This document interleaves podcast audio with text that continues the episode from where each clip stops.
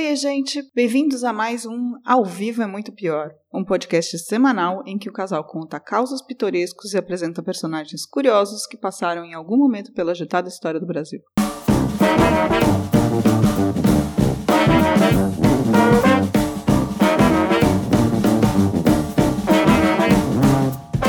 Olá, eu sou o Danilo Corsi E eu sou a Camila Kintzel. e hoje vamos falar de uma figura controversa na história brasileira.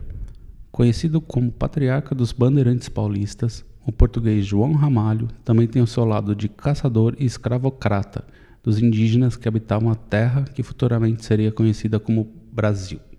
Uma história fascinante dos primórdios brasileiros, lá pelos anos 1500.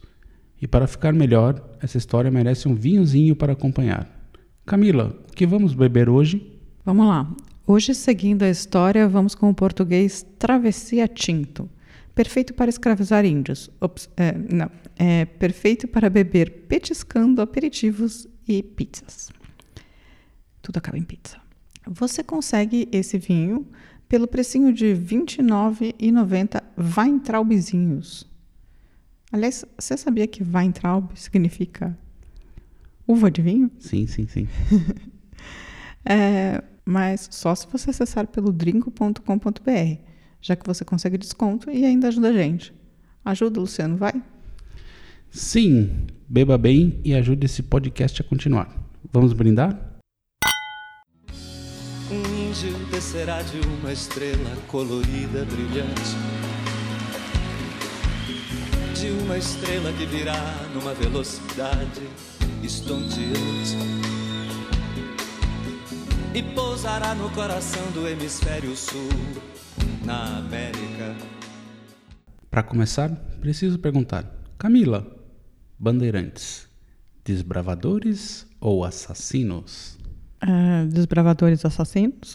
Por ser. que, que é excludente? Não, porque um necessariamente diz coloca a pencha de salvadores, heróis e o outro não, né? São dois jeitos de você olhar. É óbvio que tem eles são, na minha opinião, eles são um misto dos dois, mas é, do jeito que se aprende na escola, né? Assim, geralmente os bandeirantes são aquela galera que unificou o Brasil, que criou. Nunca Então. falam, nunca, nunca é tocado no assunto sobre o genocídio que praticaram, né? Eu preciso dizer uma coisa. Paulista é muito umbiguista, porque Sem os paulistas não existiria o Paraná. Existiria totalmente. Paraná Não, estava não lá. É, é um Não- não lugar. tava. o Paraná, aliás, com o no- seu nome em Bom Guarani, estava lá. Então, mas Ele não chama, não tem nenhum nome foram os católico. bandeirantes que chegaram lá, né? Não tem nenhum nome católico, ele chama Paraná, inclusive. É, vocês estariam falando tupi hoje em dia. Tudo bem, Não. Tudo bem, mas acho até melhor. Mas, na verdade, é, quando eu cheguei em São Paulo, no século e milênio passado, eu percebi que Bandeirantes era uma coisa que, tipo, realmente era uma coisa importante para vocês. Porque, tipo, tinha a rodovia dos Bandeirantes. não, né? Rodovia dos Bandeirantes, CV Bandeirantes, Rádio Bandeirantes, Brinquedos Bandeirantes, Avenida dos Bandeirantes. Tipo, tudo era Bandeirantes. No Paraná, Tem até estátuas dos bandeirantes que foi pichada. então, o Borba Gato, né? A estátua mais feia do mundo. Mas no Paraná, tipo, não tem nada chamado Bandeirantes, entendeu? Tipo, não é relevante para a história. Então, o foco é outro.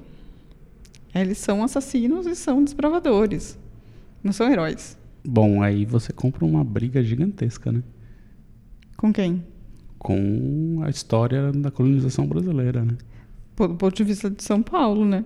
Depende, né? Assim, os bandeirantes ainda assim, colocando dentro do, do que é ensinado hoje em dia, assim, foi o, foram as pessoas que unificaram o país, né? Fizeram o Brasil ser o Brasil que é hoje. Chegaram até o Mato Grosso, foram até o Sul. Pelo ponto de vista de São Paulo. Tá bom. Vamos lá. Seguimos a história. Você não tem outro ponto de vista, né? Esse que é o problema. Ubujarin de angatura metering mai. Apa aba maurubishaba kirambaba mandobo shiretama pupe. Pa e ore seplaka janonde. Ore moi potar tu panhe engari. Ore passaram o apuame moansui. Bom, Então vamos ver como João Ramalho foi considerado o patriarca dos bandeirantes. Ele tem uma história bem estranha, cheia de voltas inexplicáveis e, obviamente, com muitos registros históricos confusos sobre sua origem. Para organizar o rolê, comecemos com a história oficial, entre aspas. João Ramalho teria nascido no ano de 1493 em Vouzela, distrito de Viseu, em Portugal, filho de João Velho Maldonado e Catarina Afonso Valbode. velho e Valbode. Exatamente. O famoso bode velho. Pouco se sabe sobre sua infância e realmente sobre o período que viveu em Portugal. Muito jovem, se casou com Catarina Fernandes das Vacas. Pera, tem o bode, o Maldonado velho e as das vacas. Exatamente, essa é a E de- configuração do João Ramalho. E de onde veio o ramalho? Boa pergunta, ninguém sabe. Ah, tá. A Catarina ele deixou grávida para vir ao novo continente. São várias as hipóteses de como João Ramalho teria chegado ao que viria a ser o território brasileiro. Uma delas é como um náufrago, possivelmente até da armada de Pedro Álvares Cabral. Outra hipótese é que Ramalho teria sido exilado por algum crime cometido em Vouzela.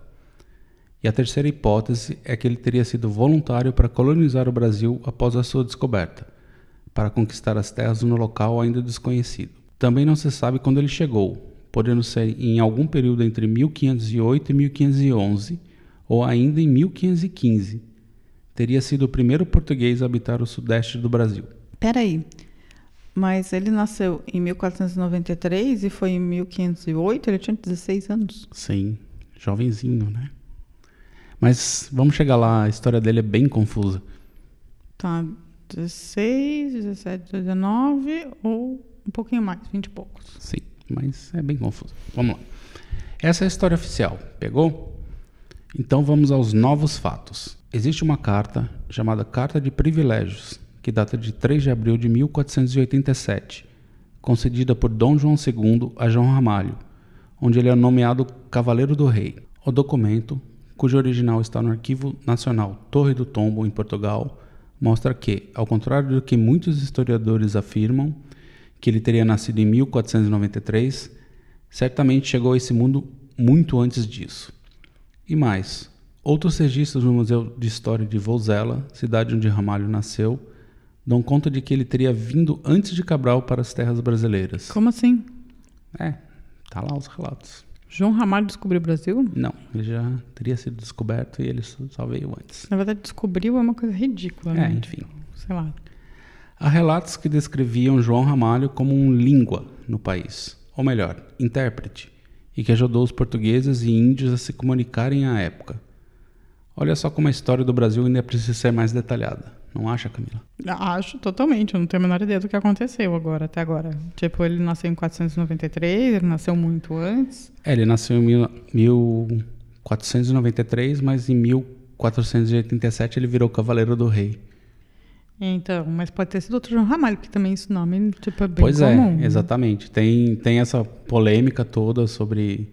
Ah, talvez não fosse ele, mas supostamente eu não, eu não consegui achar essa, essa, esse- essa carta, então tem que, tem que ir até o museu. Tava escrito lá que ele era casado com a Catarina das Vacas. Não, ele não teria sido casado com a Catarina ainda. Mas tem a descrição de que ele é um cara de Vuzela tal. Então, assim, tudo indica que é ele mesmo, assim, que é o João Ramalho conhecido do Brasil. Entendi. E talvez ele tenha sido o cara que, na verdade.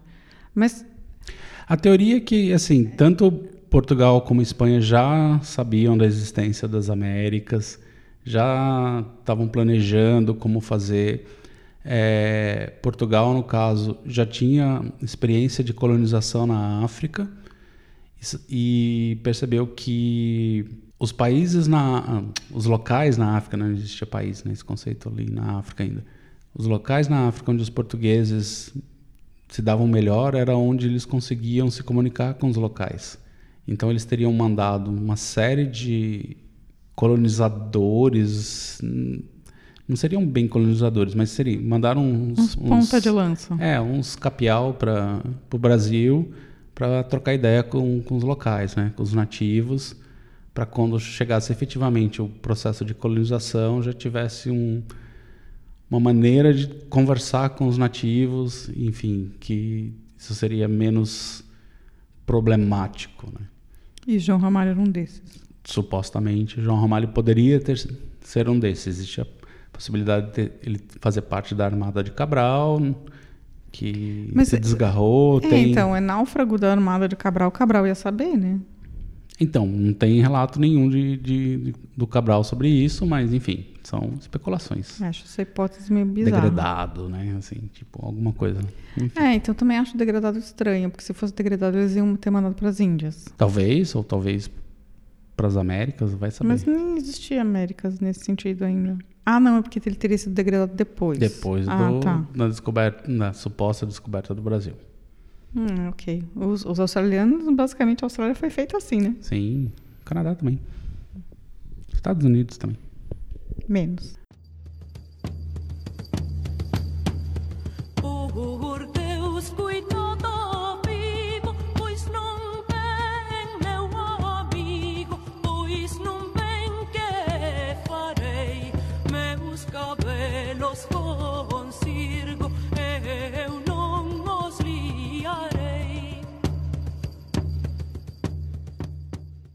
Bom, mas vamos falar do que se sabe exatamente do figura no Brasilzão.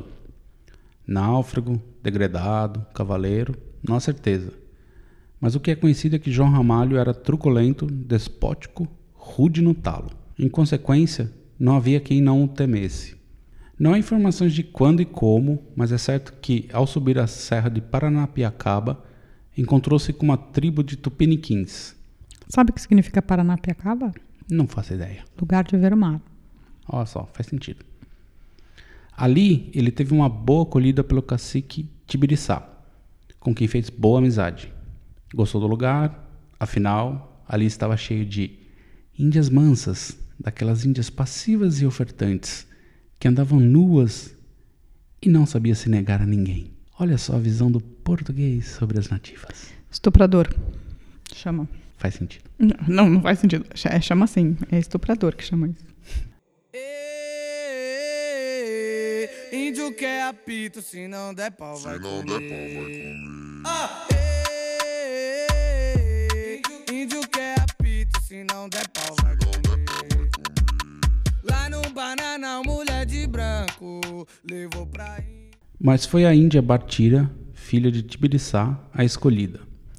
João Ramalho se casou com a filha do cacique. Curiosidade: a tribo ficava onde hoje é o Largo de São Bento, em São Paulo. Gente, é um cemitério indígena. Sim. E o que fazia Ramalho nesse período? Desbravava, caçava e escravizava. Aliado aos tupiniquins, partia para buscar outros nativos da região, que capturava e depois usava o porto de São Vicente para vendê-los Vendido para quem? para os outros portugueses, para as outras capitanias. Ah, entendi. Eles mandavam os tupini... Não os tupiniquins. eles Tupiniquins eram principalmente amigos. tamoios Entendi. e outros índios. E mandava para Bahia. É, exatamente. Neste período, também aproveitou para se casar com mais três índias, uma delas a irmã de Bartira, e começou também a sua produção de mamelucos. Esse termo mameluco é muito errado, né? Nesta época, o alemão Ulrich Schmidl, um explorador europeu, apareceu na região e escreveu: Afinal, chegamos a uma aldeia habitada por cristãos, cujo chefe se chamava João Renville. Assim, e assim que ele escreveu. Ramalho, É, não Tudo a mesma falar. coisa. Felizmente, para nós, andava ausente, pois o arraial tinha-me cara de ser um covil de bandidos.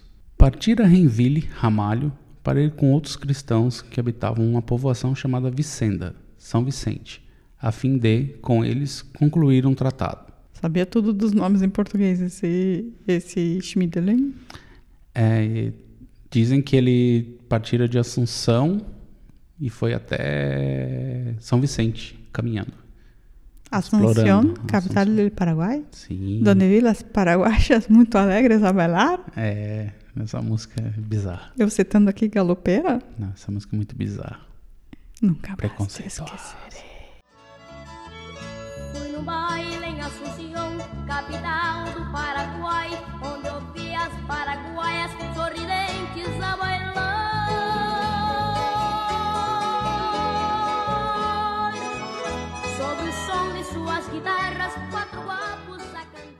Apenas lhe vimos o filho que nos recebeu bem, embora nos inspirasse muito mais desconfiança do que os próprios índios. Deixando esse lugar, rendemos graças ao céu por dele havermos podido sair sãos e salvos. Preconceituoso. É, devia ser uma várzea geral ali, né? Apesar de tudo, João Ramalho era o homem mais poderoso da região, mais do que o próprio soberano. Havia guerreado e pacificado a província, reunindo 5 mil índios, enquanto o rei de Portugal só reuniria 2 mil. É claro, ele estava lá, era amigo da galera. O prestígio e a autoridade de João Ramalho garantiram uma boa acolhida a Martim Afonso em 1532. João Ramalho ainda prestou um favor extra a Martim Afonso. Conduziu pelas trilhas que levavam ao alto da serra. A partir daí, os colonizadores ficaram sabendo que lá em cima se estendiam terras mais povoadas, mais férteis e mais ricas de promessas do que a estreita faixa litorânea em que se apertava as ilhas de São Vicente e Santo Amaro.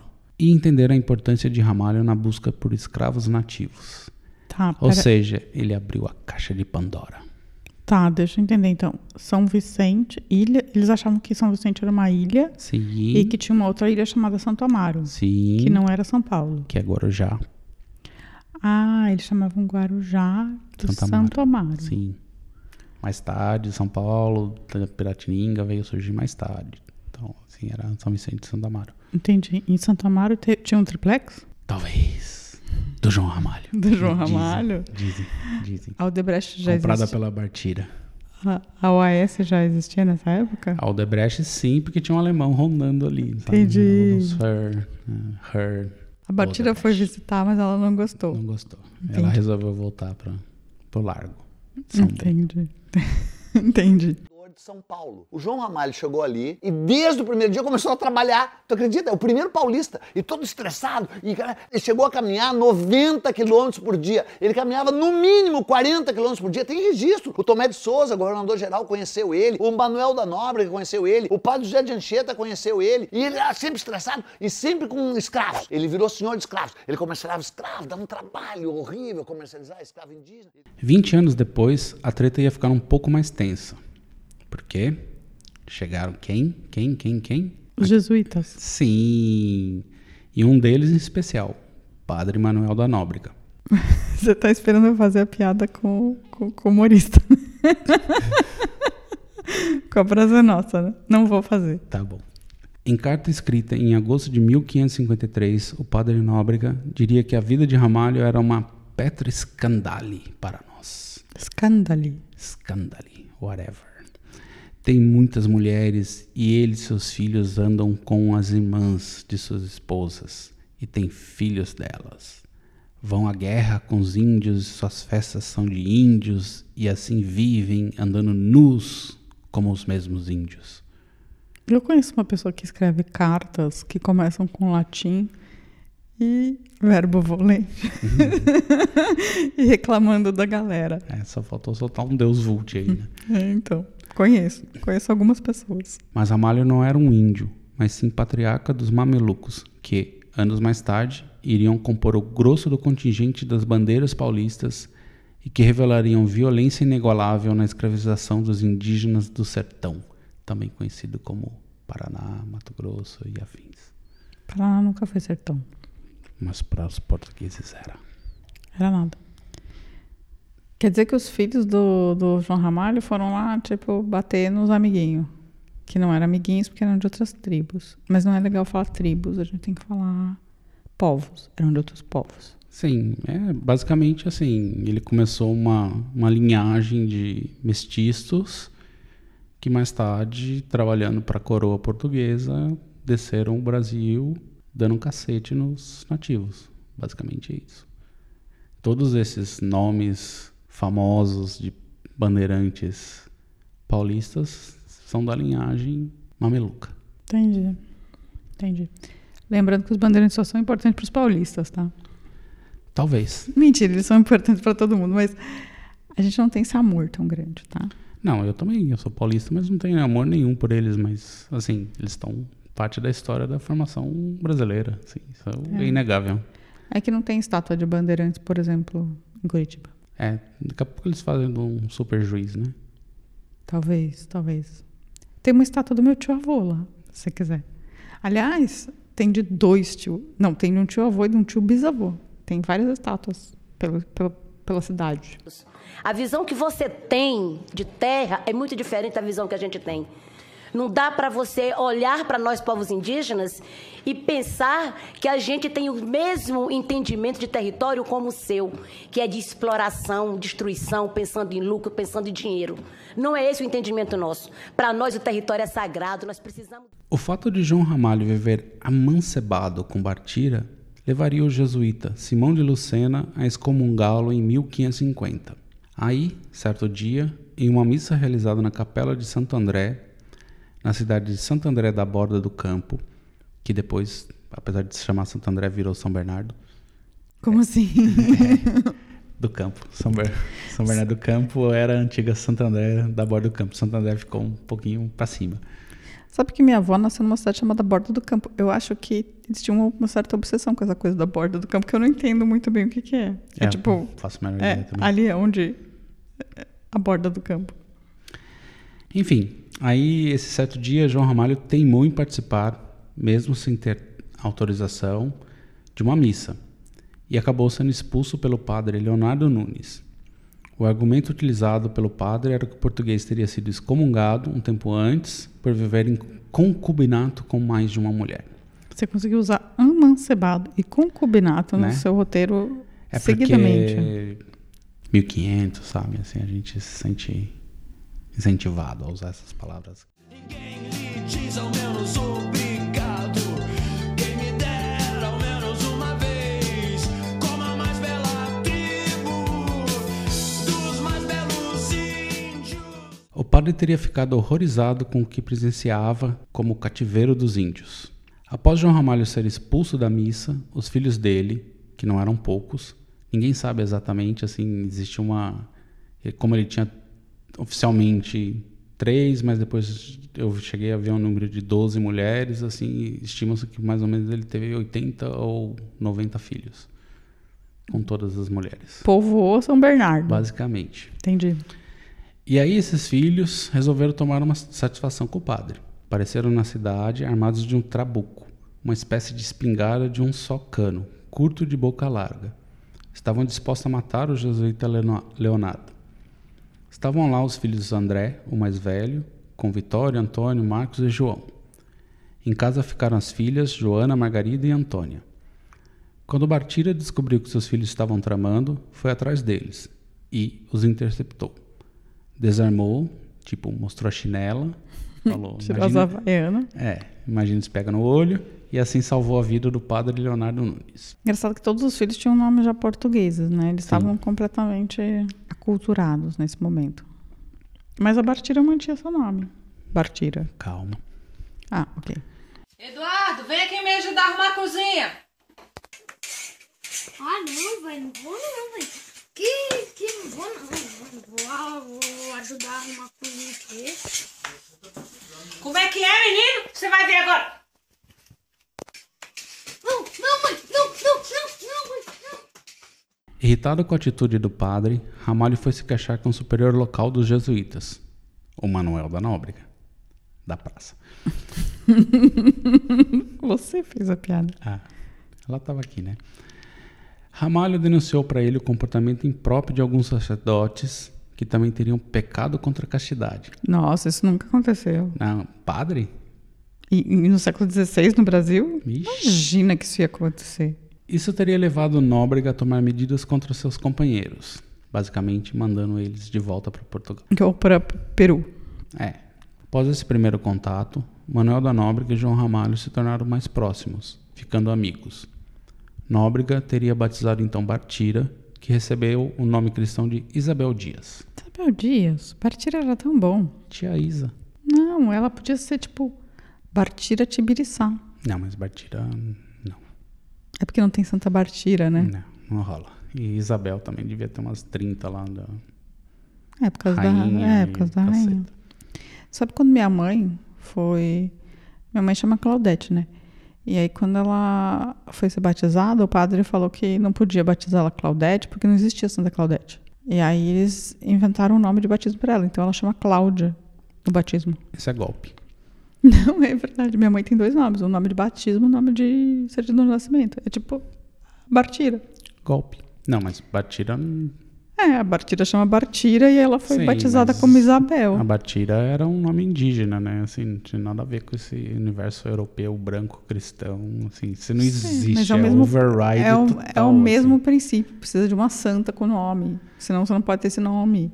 Tem um número de Ah, mas- nomes que você pode ter. Sim, mas isso é coisa de português, né? Então, até hoje eles têm. Não, mas eu gosto mais dos Whindersons e Facebooksons do brasileiro. São mais legais. A gente pode tudo. a gente não pode tudo, por favor. Não, Em não. nome? Parem. Pode sim, Pa- continuem. Parem, por favor, parem. Não, continue. Kate Liane não é um bom nome. Continuem.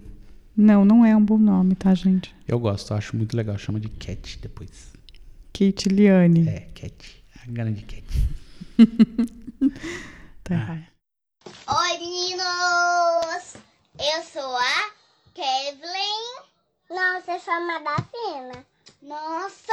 Ô, menino, você não dá pra gravar vídeo com você mesmo, não! Eu vou gravar vídeo sozinho. Vamos lá. Nóbrega teria ainda tentado de todo modo retirar a excomunhão de João Ramalho para criar para ele uma situação de dignidade moral e social. Escreveu para companheiros jesuítas em Portugal pedindo informações da primeira mulher de Ramalho, A vaca. a vaca.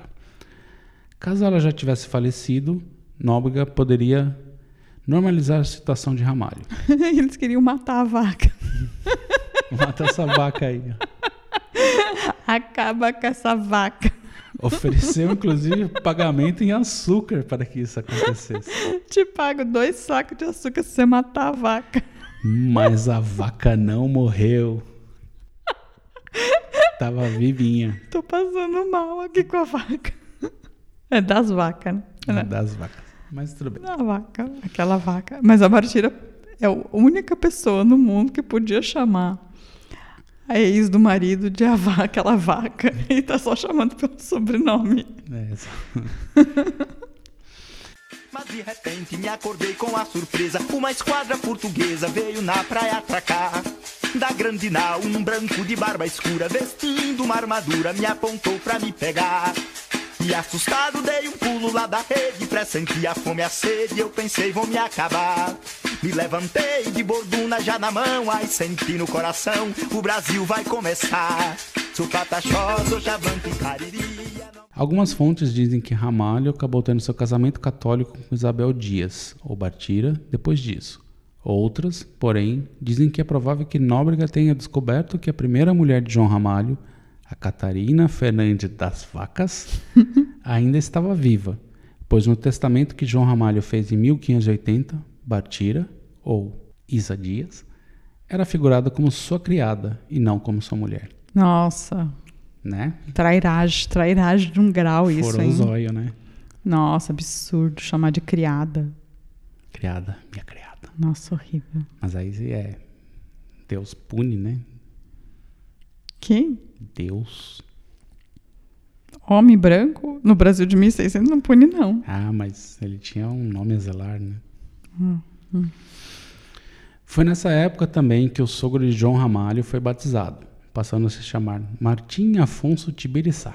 Ah, eu gostava tanto de Tibiriçá. Ah, mas ele manteve o Tibiriçá. Mas ele era antes de Tibiriçá, ele podia chamar Tibiriçá Martim Afonso. É, mas Martim Afonso Tibiriçá. Ele colocou esse nome em homenagem ao português que conheceram anteriormente. O Martim Afonso era um. É um famosão Foi, é, ele foi um das capitanias lá, X, não lembro de Sim, cabeça. acho que era uma das capitanias. Não, mas não era Martim de Sá? Ah, tinha vários Martim nessa É, tinha- época também, Todos é. eram Martins.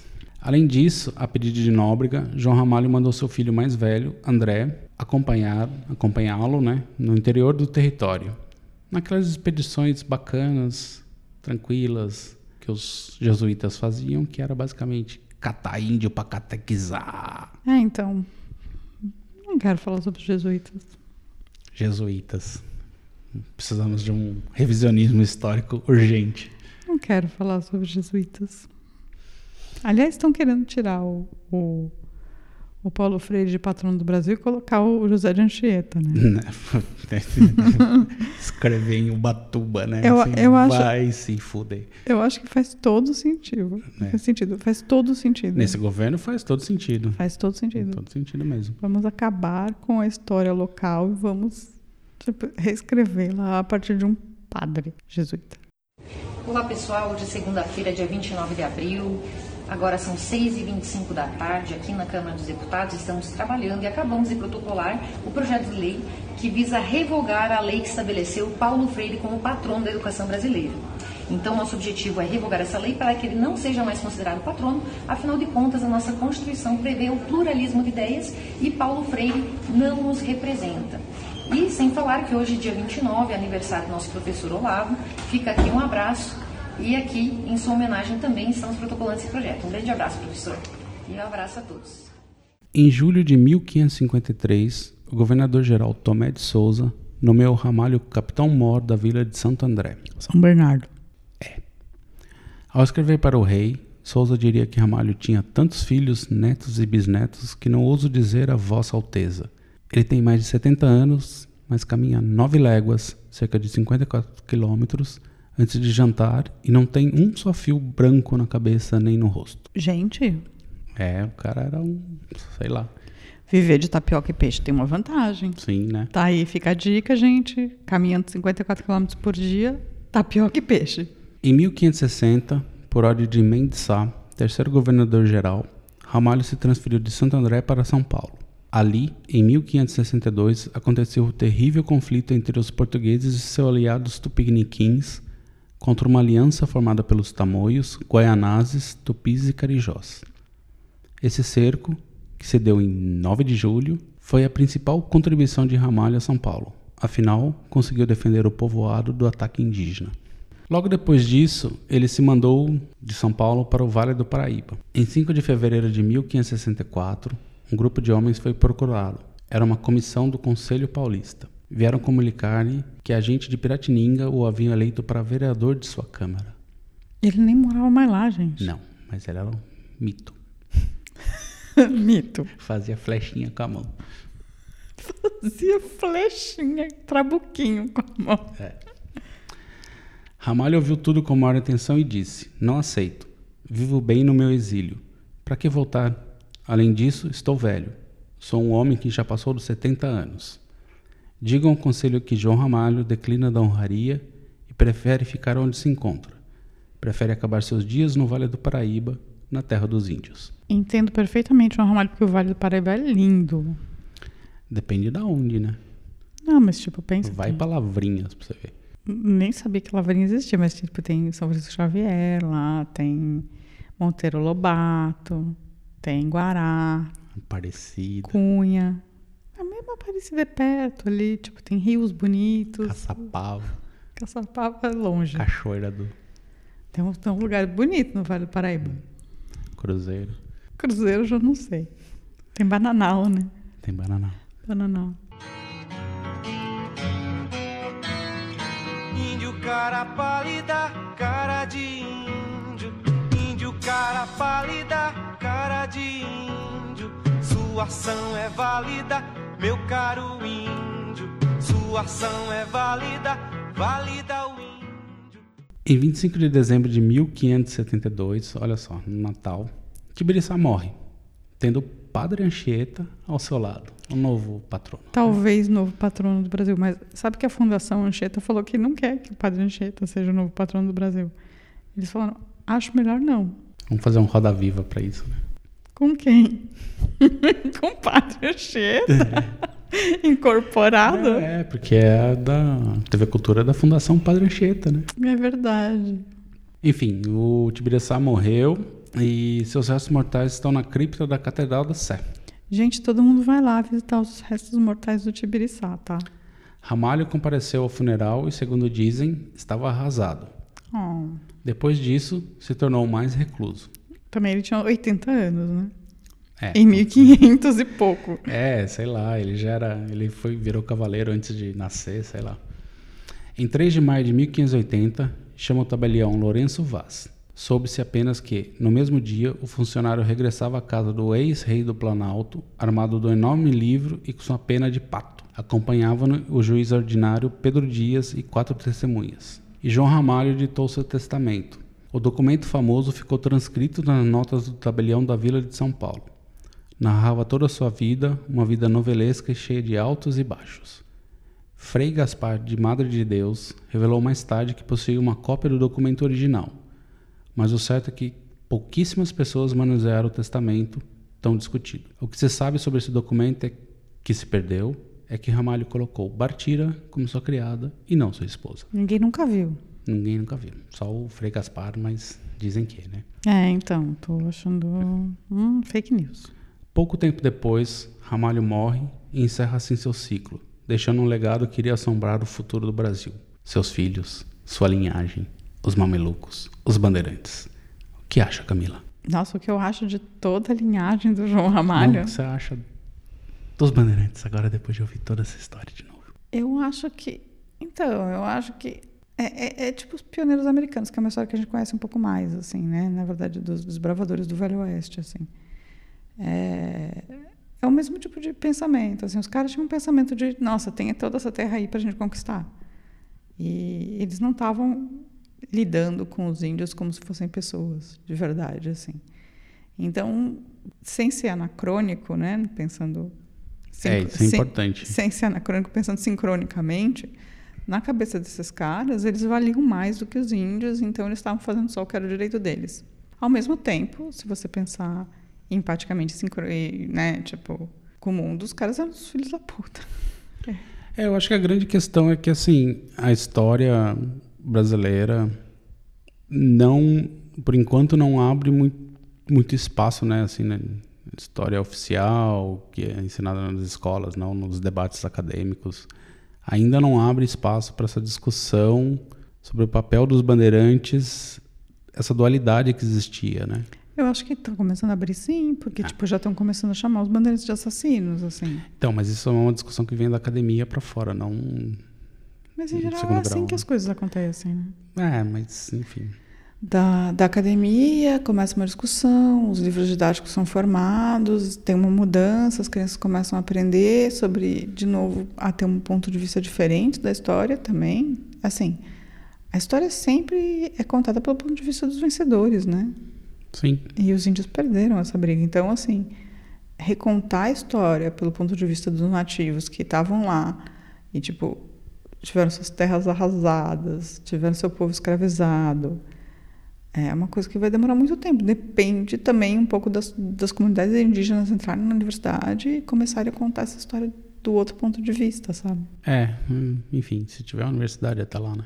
É triste, mas eu espero que isso aconteça ainda. Assim, eu acho que o movimento indígena está muito mais forte hoje do que teve há 30, 40 anos. As pessoas estão se formando e, e daqui a pouco a gente vai ter o ponto de vista, porque eu acredito que também na história oral dos indígenas essa história é contada, sabe? É passada de geração para geração. É, Depois pega fogo tudo e some tudo. História oral tem que pegar fogo no índio, né? Em Brasília pega. Literalmente, assim, mas tipo. é, eu sei, assim, é difícil, mas eu espero que isso seja reconstruído de alguma maneira, que a gente tenha os dois pontos de vista, sabe? Eu acho improvável, até, até porque boa parte dessas comunidades já foram arrasadas e é difícil você não ter. O, o ponto de referência, nesse caso, sempre vai ser as- os documentos portugueses, assim. O que se pode aferir é, assim, a partir desses documentos, assim, a atitude tomada por esses portugueses que aqui tiveram, o quão elas eram corretas ou, assim, para você poder pelo menos falar assim, ó, tá, os caras fizeram isso, eles não são heróis, eles massacraram, mas eram conquistadores, não eram descobridores. É, então, mas tem que ver, assim, tipo, a aldeia de Paranapiacaba tá lá até hoje, Sim, mas enfim. sabe? É, deve ter alguma memória. Não, Eu sa- não saberia eu- dizer. eu sei acredito dizer. que deve ter Talvez alguma tenha, memória. tenham pesquisas feitas sobre isso, assim, eu não tenho, eu não tenho essa referência agora para falar. É, mesmo que tenha virado uma coisa meio mitológica, sabe? Acredito, mas assim, eu não, não tenho elementos para Eu dizer. também assim, não, mas eu tô, aqui, eu tô aqui especulando. Sim, é, tem, tem que pesquisar para saber se os caras Somos nós especulando. têm alguma coisa ali. Grandemente, grosseiramente, violentamente especulativo. Firmarão serem eles El Rei Dom Sebastião e que voltava de novo. Todos foram desmentidos, condenados às galés, pois nas praias dos Algarve. No final do século XIX e começo do XX, procurou-se desvendar os mistérios envolvendo João Ramalho. As pesquisas eram feitas principalmente pelos membros do Instituto Histórico e Geográfico de São Paulo, criado em 1894. Historiadores foram a Portugal para descobrir a origem do patriarca e concluíram que ele não pertencia à nobreza. A partir de análises caligráficas de sua assinatura, descobriu-se que ela foi escrita por várias pessoas, o que indicaria que Ramalho era um analfabeto. Ah, por isso que ele ditou seu testamento. Ditou seu testamento. Hum. É engraçado, mas a frase é engraçada, né? Tipo, a partir de análises caligráficas da sua assinatura, descobriu-se que ele era analfabeto. Várias É. pessoas assinaram por ele. Sim. Naquela época, a capital paulista estava em um processo de crescimento econômico acelerado por causa do café.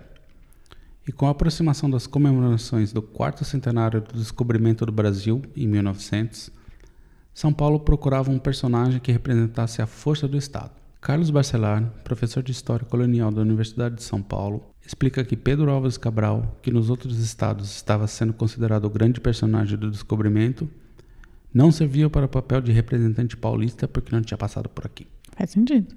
Para os intelectuais da época, João Ramalho poderia ser esse personagem, mas depunha contra o português sua má fama, difundido nos relatos dos jesuítas. Desta forma, historiadores começaram a fazer pesquisas para construir e reforçar a imagem heróica de João Ramalho, e aparentemente conseguiram o resultado.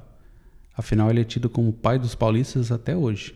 Olha só, os caras construíram o mito do cara.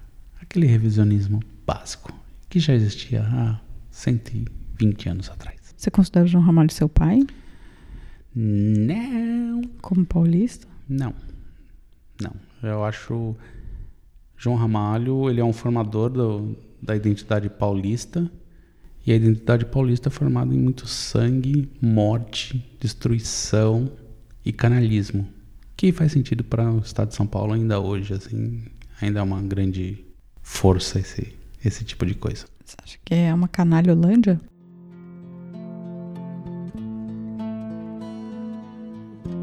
que mais tem de acontecer no mundo para inverter o teu coração para mim?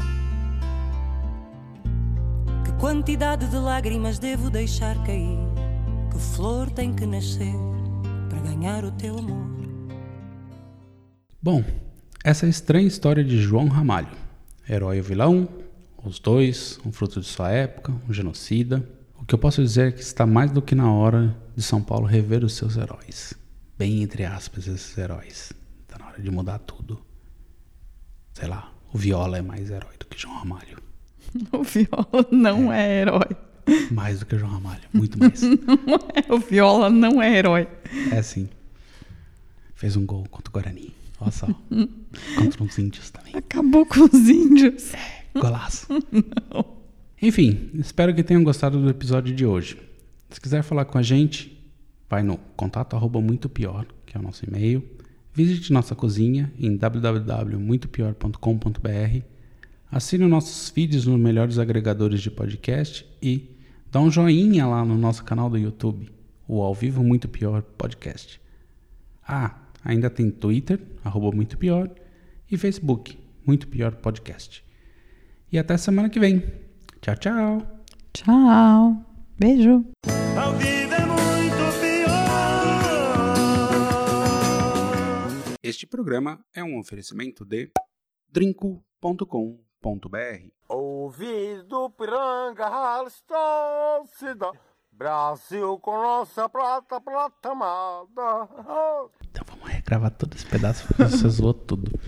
Eu não zoei, eu tenho uma dúvida real. Não, eu sei, mas. Dois amigos procurando a prata amada. Vou fazer piada com o triplex. Dois amigos procurando a prata amarrada. Um grupo de homens foi. Procurá-lo. Procurá-lo. Procurá-lo.